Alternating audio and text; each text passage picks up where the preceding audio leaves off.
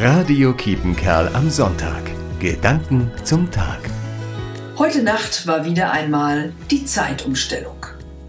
Ja gut, solche Umstellungen im Kleinen, die stecken wir routiniert weg. Aber wirklich krisenhafte Umstellungen, die machen etwas mit uns. Das Vertrauen in Europa gegenüber Russland ist zerstört. Zeitenwende. Was kommt als nächstes? Was kommt, wenn dieser Krieg zu Ende ist? Keiner weiß es. Morgen ist Reformationstag. Die Erinnerung an eine Zeitenwende, an Krise und Aufbruch im Mittelalter. Am Ende ist es gut geworden, aber das hat Jahrhunderte gedauert. Die Einsicht, dass durch Gewalt und Machtkämpfe alle nur verlieren, die kam spät. Uns Europäern steht eine Reformation bevor, eine Neuaufstellung des Zusammenlebens. Das wird uns beschäftigen, gemeinsam, jahrzehntelang, egal ob wir religiös gebunden sind oder nicht. Ach ja, und morgen ist ja auch noch Halloween.